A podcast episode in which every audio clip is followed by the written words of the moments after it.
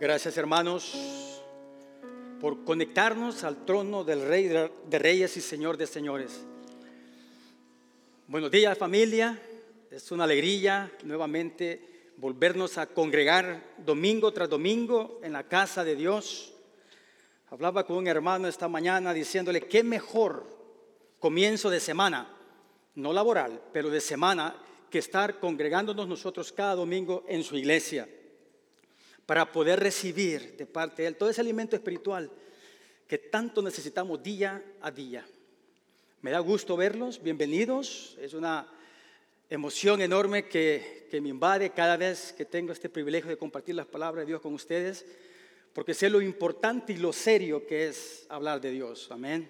Le damos la bienvenida a los que nos ven también por el internet. Reciban de parte de New Hope en español un fuerte abrazo y esperamos que de la misma forma como nosotros estamos siendo bendecidos aquí en el servicio de adoración, ustedes también en sus hogares o donde se encuentren también puedan estar recibiendo también esa presencia única de nuestro Rey de Reyes y Señor de Señores que es Jesús. Amén. Y amén. Le voy a pedir por favor si son tan amables que vayamos directamente a la palabra de Dios, porque para eso hemos venido también, a alabarlo, y ahora lo vamos a alabar por medio de la palabra de Él, que es la Biblia. Les voy a pedir por favor que vayamos allá al libro del profeta Isaías. Si tienen una Biblia física como la mía, puede ser que esté en medio, casi en medio de la Biblia, el profeta Isaías, y vamos a estar deteniéndonos unos breves minutos en el capítulo 32. Estamos hablando de, estamos alabando a Dios como a Jesús, por supuesto es Dios, como Rey de Reyes y Señor de Señores. Y de eso trata este capítulo de Isaías 32. Vamos a leer del versículo 1 hasta el versículo 5. Esta es, familia, palabra de Dios. Isaías 32, versículo 1. He aquí que para justicia reinará un rey y príncipes presidirán en juicio. Y será aquel varón como escondedero contra el viento y como refugio contra el turbión o la tormenta, como arroyos de agua en tierra de sequedad como sombra de gran peñasco en tierra calurosa. No se ofuscarán entonces los ojos de los que ven y los oídos de los oyentes oirán atentamente. Versículo 4. Y el corazón de los necios entenderá para saber, y la lengua de los tartamudos hablará rápida y claramente. El ruin nunca más será llamado generoso, el canalla, el perverso. Jamás será llamado generoso. Ni el tramposo será llamado espléndido, ni el tramposo será llamado honesto. Nuevamente, esta es palabra de Dios. Oremos familia. Padre, Gracias por este privilegio que nos da, Señor, de congregarnos domingo a domingo, Señor. Porque realmente lo hacemos no por obligación, no por compromiso. Lo hacemos porque es un mandato de parte tuyo, oh Dios. Pero también lo hacemos porque nos nace de nuestro corazón congregarnos para venir a alabarte, Jesús, Rey de Reyes y Señor de Señores. Tú has entregado la vida por nosotros. Tú nos, has cubierto, nos has lavado, nos has quitado todos nuestros pecados y los has tirado en las profundidades del mar. ¿Cómo no poder venir a alabarte esta mañana? Padre, en el nombre de Jesús, yo te pido que con el poder de tu Espíritu Santo traigas discernimiento al corazón de mis hermanos y hermanas y amigos, aquellos que nos ven también por el internet. Padre, que seas tú trayendo esa revelación, Señor. Padre, quita cualquier preocupación, cualquier obstáculo que el enemigo quiera hacer, Señor. Y que toda nuestra atención esté en tu palabra, Padre, no en el predicador, no en el grupo de alabanza, no en los servidores, sino en ti, Jesús. Ayúdame a mí, Señor, a que pueda compartir tu palabra con denuedo, Señor. Señor, que no sea Milton hablando, que sea tu Espíritu Santo usando a este siervo inútil. Padre, gracias por este privilegio que nos das. Y te lo pedimos en el poderoso nombre de Cristo Jesús. Amén y amén. Este libro de la profecía de Isaías, del profeta Isaías, es muy interesante. No solamente se considera para algunos como el quinto evangelio, porque habla mucho acerca de Jesucristo, pero también es una profecía que habla mucho de juicio. No queremos escuchar nosotros castigo, reprensión, pero el profeta Isaías fue enviado por Jehová Dios a un pueblo desobediente, pecaminoso, un pueblo que le había dado la espalda a Dios vez tras vez. Esta palabra profética de este libro tiene, tiene tanta importancia para nosotros hoy en día que aunque fue escrita, fue enviada al pueblo de Judá, a la tribu del sur, hace más de 2700 años atrás, es tan actual para nosotros. Porque esta profecía va directamente a este pueblo de Judá. Ya el, pueblo escogido de Dios ya se había separado debido a una guerra civil en el, en el reino del norte, cuya capital era Samaria, y el reino del sur, cuya capital Jerusalén. Y es aquí donde el profeta Isaías va directamente enviado por Jehová Dios a la tribu de Judá. Estaban pasando situaciones tremendas, difíciles como nación y necesitaban esa ayuda. Pero desafortunadamente este pueblo escogió la ayuda del hombre. La profecía comienza en el capítulo 1 de Isaías, versículo 4 de esta manera. Me encanta cómo lo traduce la nueva traducción viviente. Isaías 1, versículo 4 dice, ¿qué nación tan pecadora? Nos suena eso, ¿no? ¿Qué nación tan pecadora? Pueblo cargado con el peso de su culpa. Está lleno de gente malvada. Hijos corruptos que han rechazado al Señor han despreciado al santo de Israel y le han dado la espalda. Nos suena mucho a lo que estamos viviendo en la actualidad. Estamos viviendo en un mundo, voy a hablar de los Estados Unidos, es el contexto donde vivimos nosotros. Es un país que ha sido un refugio para nosotros y bendición también. Nos ha ofrecido trabajo y muchas cosas buenas también. Pero desafortunadamente hemos visto década tras década un país que fue fundado al temor de Dios. Un país que fue fundado con los principios bíblicos. Vemos la decadencia cada vez más. Le sigue dando los Estados Unidos y el gobierno y los líderes la espalda a los principios morales establecidos desde un principio. Lo que vemos nosotros ahora es el resultado de la desobediencia de un pueblo, específicamente los Estados Unidos, y aunque esto es mundial, es global, no solamente acá, vemos el resultado del pecado el incremento de la depravación. Estamos viendo tantas, discúlpenme la palabra, estupideces como leyes que se están firmando. Es increíble poder entender de que en tan corto tiempo, cuando un líder, cuando un presidente le da la espalda completamente a Dios, como resultado es esto. Lo que el pueblo de Judá estaba experimentando fue exactamente lo mismo.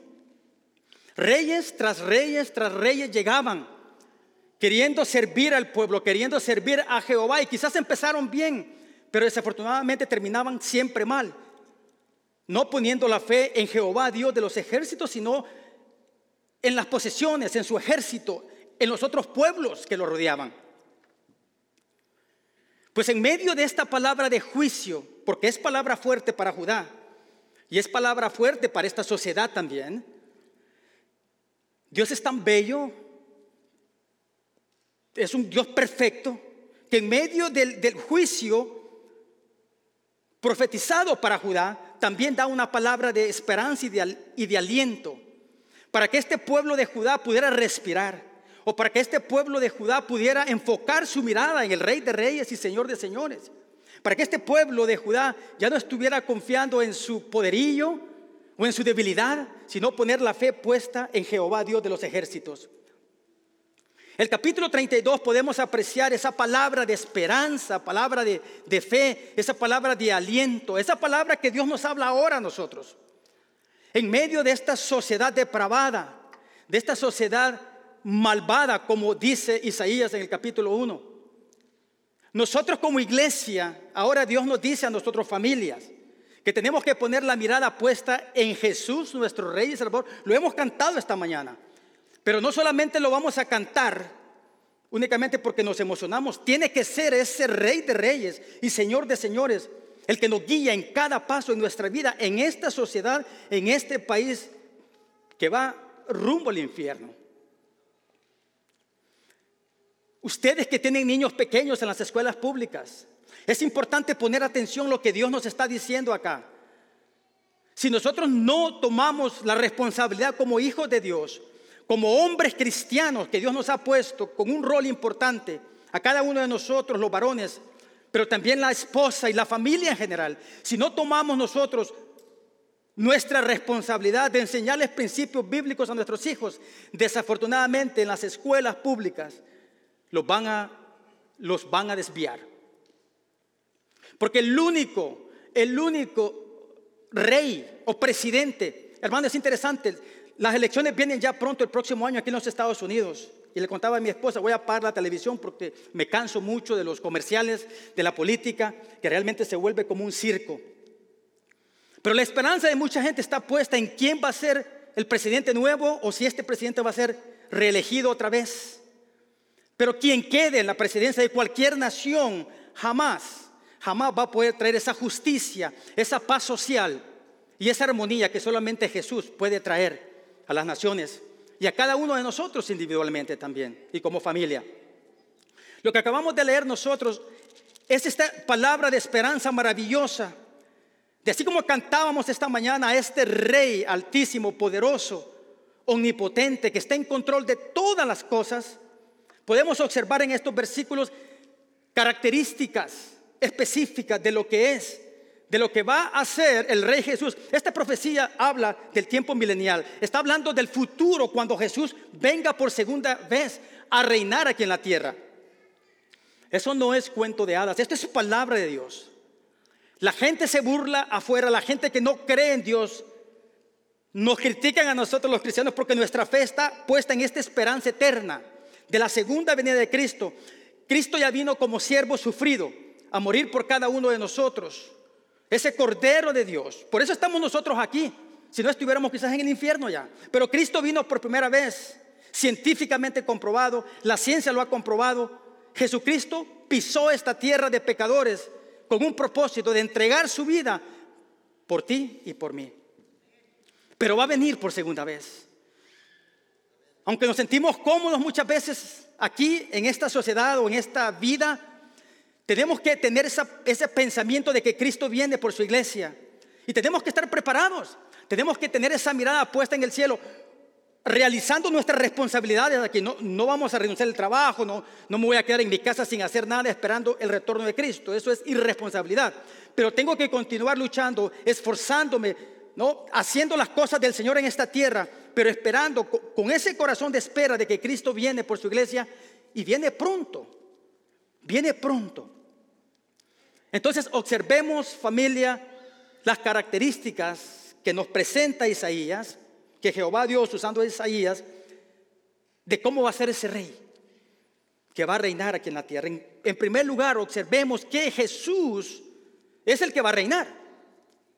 No está, no está hablando de algún rey que va a venir, que algunos actuaron más o menos, pero está hablando de este rey perfecto que va a reinar con justicia y rectitud. ¿Cómo quisiéramos justicia en nuestros países, no? ¿Cómo quisiéramos justicia aquí en los Estados Unidos? Jesucristo es el único que va a ser el rey recto, el rey justo, el rey perfecto, que va a hacer todas las cosas, absolutamente todas las cosas nuevas. El contraste que vemos aquí en este capítulo 32 es que en el capítulo 31 habla acerca de esos reyes pecaminosos que le dieron la espalda a Jehová Dios, injustos, que realmente no se sometieron a la soberanía de Jehová Dios. con el rey que sí es justo, con el rey que sí es recto, con el rey que va a juzgar las naciones con vara de hierro. Este Jesús es el que esperamos nosotros, hermanos. Este Jesús es el que nosotros tenemos que añorar día a día. Y por eso nos tenemos que esforzar. No para hacer obras, para alcanzar la salvación. Ya somos salvos por la fe en Cristo Jesús. Pero esforzarnos cada día más en ser semejantes a Cristo. En compartir las buenas nuevas de salvación a toda criatura. Que sea urgencia para nosotros compartir a nuestros hijos, a nuestra familia, a los vecinos, a los compañeros de trabajo de que Jesús viene y que no va a haber una segunda oportunidad. Ese rey de reyes y señor de señores que va a reinar con justicia, ese rey es nuestro Señor Jesucristo. Amén. Es nuestro Señor Jesucristo. Pero observemos también al final del capítulo, del versículo 1 de este capítulo 32. Me gusta cómo lo traduce la nueva traducción viviente, el final del capítulo 1, del versículo 1, dice de esta manera. Y príncipes honrados esa palabra como que ya pasó de moda, ¿no? Porque vemos que nadie es honrado de los líderes, de los políticos. Y príncipes honrados gobernarán, gobernarán bajo su mando. Ustedes se preguntarán, ¿quiénes son esos príncipes? Pues los estoy viendo y me están viendo ustedes a mí. Nosotros, la iglesia de Cristo, la iglesia que ha sido comprado, comprada por la sangre del Cordero, que vino por primera vez a la tierra somos nosotros los que vamos a reinar junto con Cristo Jesús. En ese tiempo tan maravilloso aquí en la tierra. Somos nosotros los que Dios nos está preparando para cuando llegue ese momento de reinar junto al Rey de Reyes y Señor de Señores. Créalo, hermanos. Créalo que Dios nos está capacitando para, para, para ser esos príncipes que vamos a poder ser honrados y vamos a poder juzgar las naciones. Dice la palabra de Dios que vamos a juzgar a los ángeles en ese tiempo del reinado de Cristo Jesús en la tierra. Vamos a ser esos legisladores, vamos a ser esos personajes que vamos a tener un rol sumamente importante, importantísimo con Cristo Jesús. Por eso es tan importante entender este principio, familia. Y voy a dirigirme a los varones. Y me pongo primero yo. Si vamos a ser príncipes con Cristo Jesús en la tierra, gobernando con justicia y autoridad y con perfección, vamos a tener ya nuestro cuerpo glorificado. Aclaro eso también. Porque alguien puede decir, bueno, yo todavía estoy con la lucha del pecado. Lo entendemos y lo entiendo yo perfectamente. Porque lucho con el pecado día a día, día a día. Tenemos que arrepentirnos día a día. Pero varones de la iglesia, es nuestra responsabilidad Estoy hablando de los que hemos recibido a Jesús como Señor y Salvador. De que tenemos que asumir la responsabilidad de sacerdotes en nuestro hogar, de esos líderes con nuestras esposas, con nuestros hijos, en medio de una sociedad pecaminosa. Tenemos que nosotros tomar la batuta, tenemos que nosotros recibir ese llamado de Dios como hombres de Dios que somos, no cobardes, no atenidos a las circunstancias, no viviendo un momento de sin esperanza porque no sabemos qué va a pasar el día de mañana. Es para nosotros los hombres que Dios nos dice que tenemos que tomar esa responsabilidad, familia. Si no lo hacemos nosotros, ¿quién lo va a hacer? ¿Le vamos a dejar ese rol a nuestras esposas, mujeres valientes, hijas de Dios? Pero tenemos que entender de que Dios nos ha llamado a nosotros a desempeñar ese rol. Y esta es una escuela, este es un entrenamiento que Dios nos tiene a este lado de la eternidad. Tenemos que buscar familia, cada día el carácter de Cristo. Tenemos que buscar esa santidad, dejar los placeres de nuestra carne, la debilidad de nuestra carne para buscar esa justicia. Pero tiene que comenzar con nosotros, con un corazón humilde con un corazón entregado, con un corazón reconociendo que sin Jesús no somos nada. Podemos lograr ciertas cosas terrenales, pero eso se va a quedar cuando Jesús venga por su iglesia. Tenemos que nosotros hacer tesoros en el cielo. Y eso es lo que Cristo quiere que nosotros hagamos, varones de la iglesia New Hope en español. El Salmo 25.9 nos dice, guía a los humildes, Jehová Dios guía a los humildes para que hagan lo correcto les enseña su camino. No podemos vivir orgullosamente porque no somos más que nadie.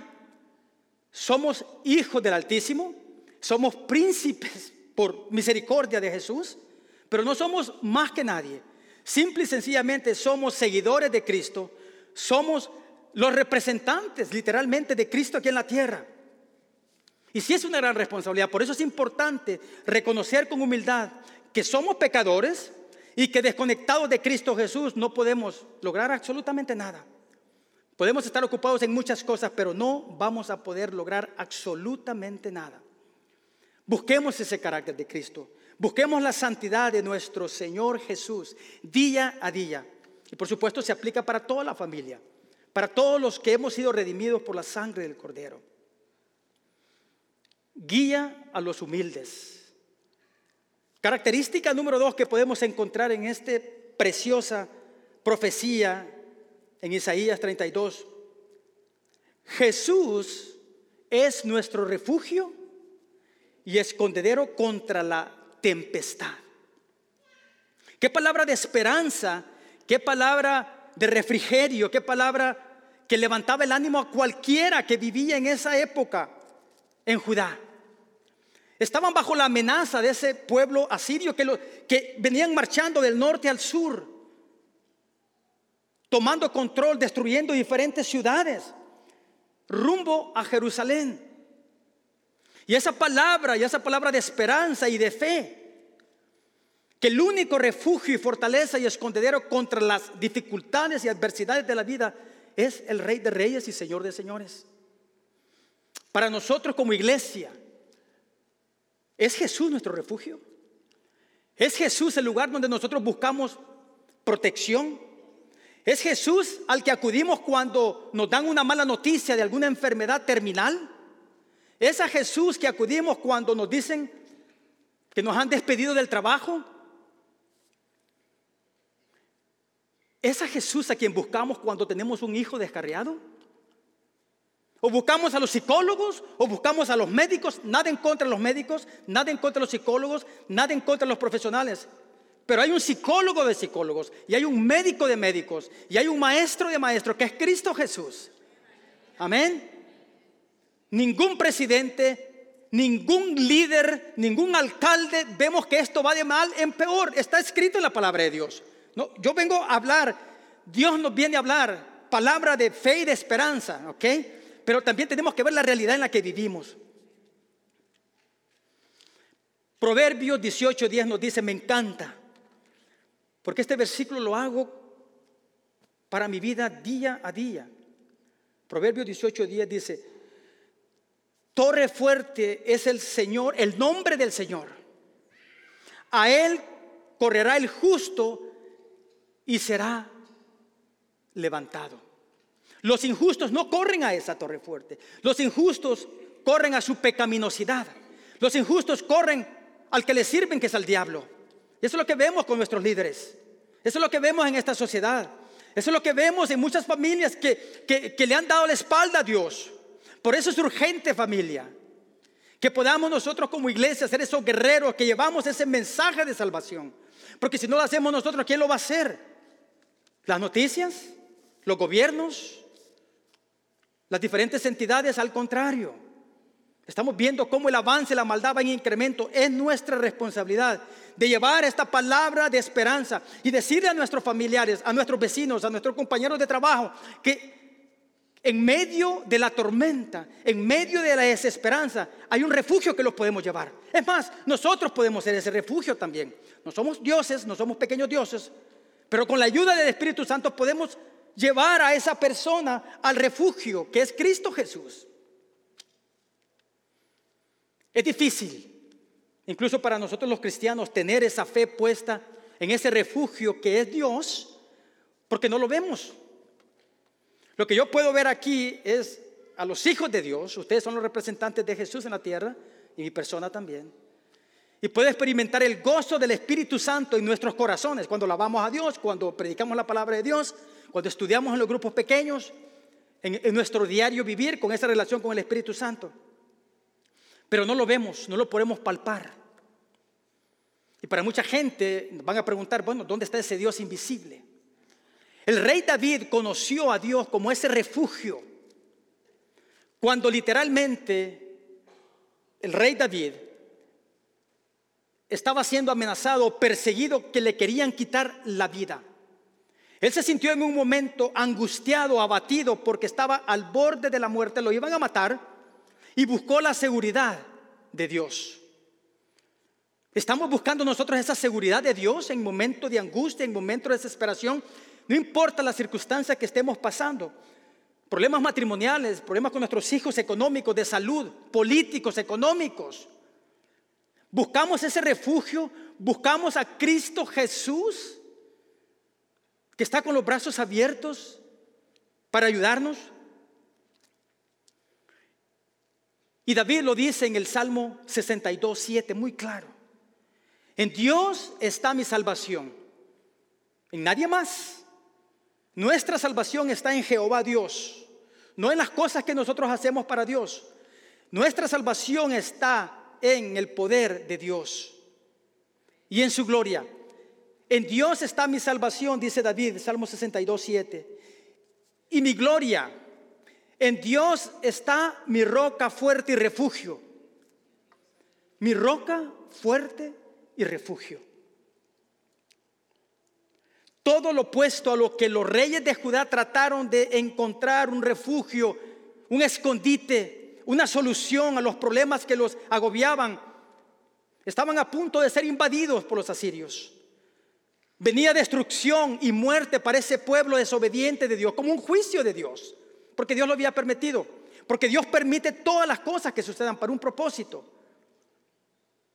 Y ellos pusieron la mirada puesta, hasta incluso querían, estaban tratando de negociar o de asociarse con el pueblo de Egipto.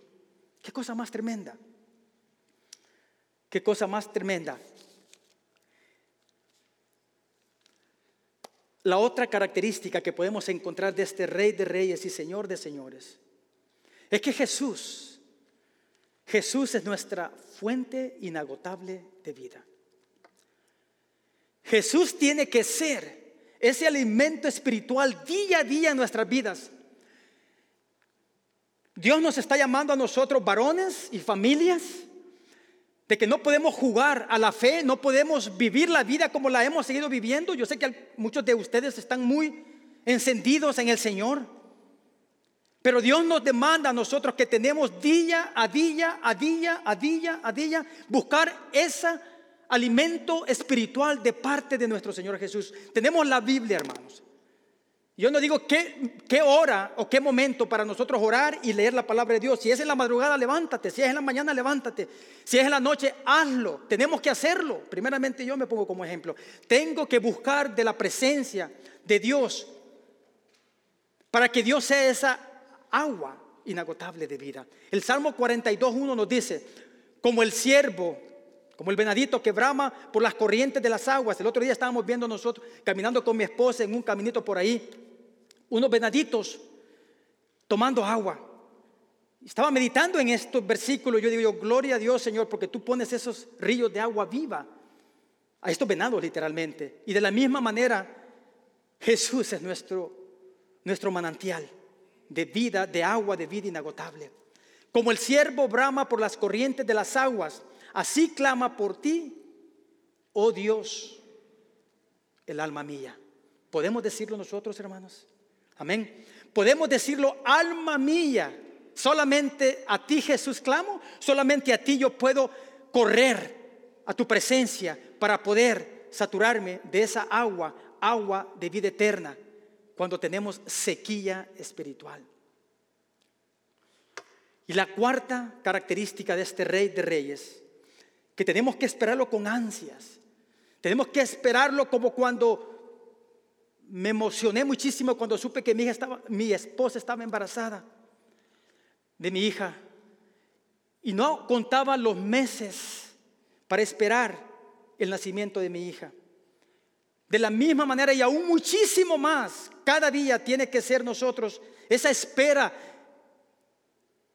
de todo corazón, con esa esperanza, con ese gozo de que Jesús viene por su iglesia, de que Jesús va a ser todas estas cosas nuevas de una vez y para siempre, para la eternidad y donde usted y yo vamos a reinar. Y a todas aquellas personas que, que Dios nos ayude para poder alcanzar para Cristo Jesús. Amén. Y por último, hermanos, y por último, la cuarta característica que encontramos de este Rey de Reyes y Señor de Señores es de que Jesús tiene que ser nuestra roca, nuestra fortaleza y la salvación. Roca, fortaleza y salvación. Eso es lo que es Cristo para nosotros. Eso es lo que debe de ser Cristo para aquella gente que no conoce de Él. Que nosotros les llevemos estas buenas nuevas y que nosotros de una u otra manera podamos guiarlo a esa roca, podamos guiarlo a esa fortaleza, podamos guiar a la gente a la salvación de su alma. El Salmo 18, 1, 2 nos dice, te amo, oh Jehová, fortaleza mía, Jehová, roca mía y castillo mío, y mi libertador, Dios mío, fortaleza mía. En Él confiaré, mi escudo, mi fuerza, mi salvación y mi alto refugio. Amén. Esa es la roca de salvación que tenemos que nosotros siempre acudir. Tenemos que acudir con fe, tenemos que acudir sabiendo de que aunque nos pasen adversidades en esta tierra y, que y si no la estás pasando, la vas a pasar, pero que sepamos que tenemos una roca que es Cristo Jesús. Amén. Qué privilegio, hermanos. Qué bendición enorme para cada uno de nosotros poder tener la palabra de Dios, tener a Cristo que mora en espíritu en nosotros y la promesa de la segunda venida de Jesús en la tierra y que vamos a reinar nosotros con Él. Eso es más que suficiente para nosotros salir de este lugar, enamorados completamente de esa promesa y servirle a Dios con todo nuestro corazón, predicando las buenas nuevas, cueste lo que cueste, a este mundo que va rumbo al infierno. Me encanta cómo dice David en el Salmo 61.2 de la nueva traducción viviente, lo dice de esta manera, desde, desde los extremos de la tierra Clamo a ti por ayuda cuando mi corazón está abrumado, y sí que lo está en muchas ocasiones. Guíame a la impotente roca de seguridad. Aquí está. El Señor nos repite y nos va a seguir diciendo que tenemos que buscar ese refugio. Y ahora nosotros, nuestro rol y nuestra responsabilidad, como lo dije al principio, nosotros los hombres de la iglesia tenemos que pararnos firmes en la roca que es Cristo Jesús. Y tenemos que liderar nuestros hogares, esposos. Y yo me pongo primero.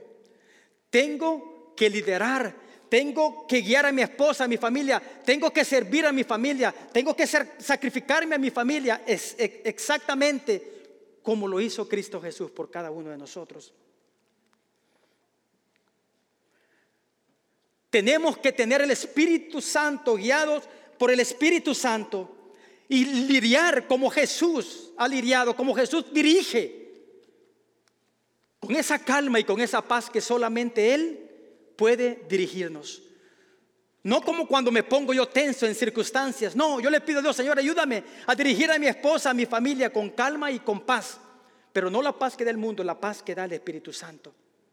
Y por último, cuando nosotros los varones asumimos esa responsabilidad como líderes del hogar, como sacerdotes del hogar, como esos servidores de Cristo Jesús en esta tierra, vamos a poder dirigir, vamos a poder guiar a nuestra familia con valentía. Y si es que hace falta esa valentía.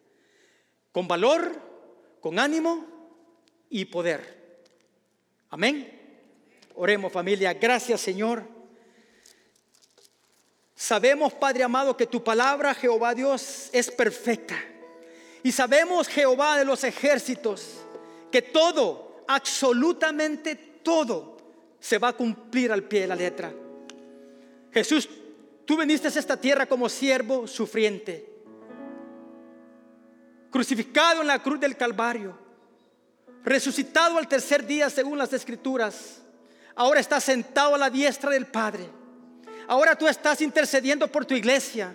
Ahora tú estás, Señor, ayudándonos cada día en esta vida tan difícil, llena de tanta maldad. Padre, en el nombre de Jesús, ayúdanos a ser estos discípulos que compartimos la palabra de Dios a toda criatura. Es urgente, el tiempo se acorta, Jehová Dios. Jesucristo, tú vienes pronto, vienes por tu iglesia y vas a juzgar. Y no hay una segunda oportunidad en tu segunda retorno, Jesús. Padre, en el nombre de Jesús, que esta palabra la podamos atesorar en nuestros corazones, Señor. Y que al mismo tiempo, en momentos de angustia y desesperación, cuando lleguemos a nuestros hogares, que podamos buscar a Dios, que podamos buscar a Jesús como esa roca, como ese refugio, como esa corriente de agua viva. Padre, todo esto te lo pedimos en el poderoso nombre de Jesús. Amén y amén.